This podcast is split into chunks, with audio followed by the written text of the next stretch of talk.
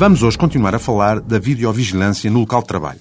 Sendo a sua utilização subordinada ao controle e autorização prévios da Comissão Nacional de Proteção de Dados e só podendo ser concedida quando visa a proteção e segurança de pessoas e bens e quando particulares exigências inerentes à natureza da atividade o justifiquem.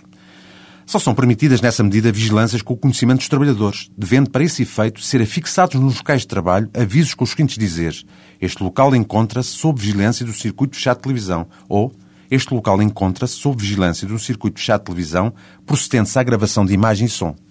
Logo, admite-se a colocação de câmaras, por exemplo, em bancos, aeroportos, gares de transportes públicos, nos espaços de atendimento ao público.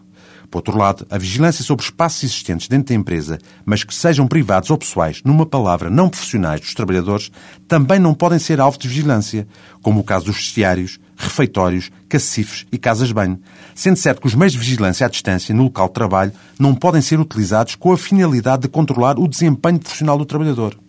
Os nossos tribunais já se pronunciaram por diversas vezes acerca destas matérias, tendo um acórdão do Supremo Tribunal de Justiça tido mesmo alguma divulgação pública quando, numa empresa farmacêutica que se queixava de diversos desvios de medicamentos acontecidos no seu armazém, mandou retirar parte das câmaras de vigilância ali colocadas e que incidiam sobre os trabalhadores dos respectivos locais de trabalho, por se ter entendido que tal excedia a finalidade visada, impedir os furtos em questão,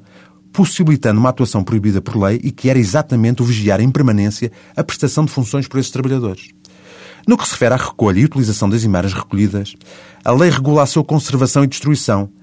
parecendo-se em regra que, sem o consentimento do trabalhador, não podem ser destinadas a outros usos que não os visados pela filmagem. Houve já um acordo do Supremo Tribunal de Justiça que considerou legal a utilização do GPS colocado em viatura atribuída a um trabalhador pelo empregador,